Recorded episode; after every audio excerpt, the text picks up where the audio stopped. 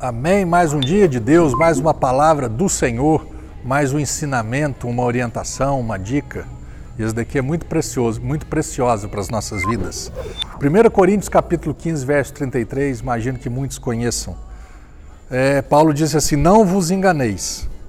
Presta atenção nisso. Não se engane. Não ache que isso é bobagem. Não desconsidere isso que eu vou dizer para vocês, Paulo falando as más companhias ou as más conversações corrompem os bons costumes. Ou seja, quais são os meus melhores amigos ou amigas? Quais são as conversas que eu tenho tido com determinadas pessoas? Paulo está nos dando aqui uma orientação, uma advertência. Presta atenção, cara. Marcelo, ó, esse tipo de conversa com essa determinada pessoa, isso daí não vai dar certo, isso daí vai dar ruim lá na frente esse negócio pode zangar a sua vida.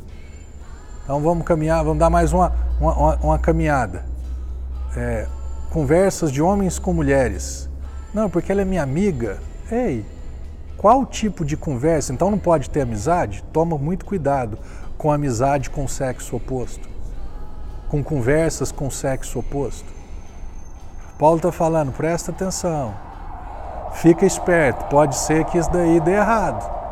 Então, a palavra do Senhor para a tua vida e para a minha vida hoje é essa. Presta atenção com as palavras, com as conversas, com as pessoas que você tem, que têm sido as suas companhias. Conversar é uma coisa, manter conversas, né? Conhecer, ser colega de um, um trabalho é uma coisa. Ter aquela pessoa que não é uma boa companhia para você como seu melhor amigo e você abrir o seu coração, expor, ei, cuidado. Paulo disse que isso daqui vai corromper. O que a, a corrupção? Nada, ela vai, ela vai é igual um caruncho. A princípio não é nada, a princípio não está vendo nada, mas aquele trem vai por dentro, vai comendo por dentro, de repente rói tudo, cai tudo.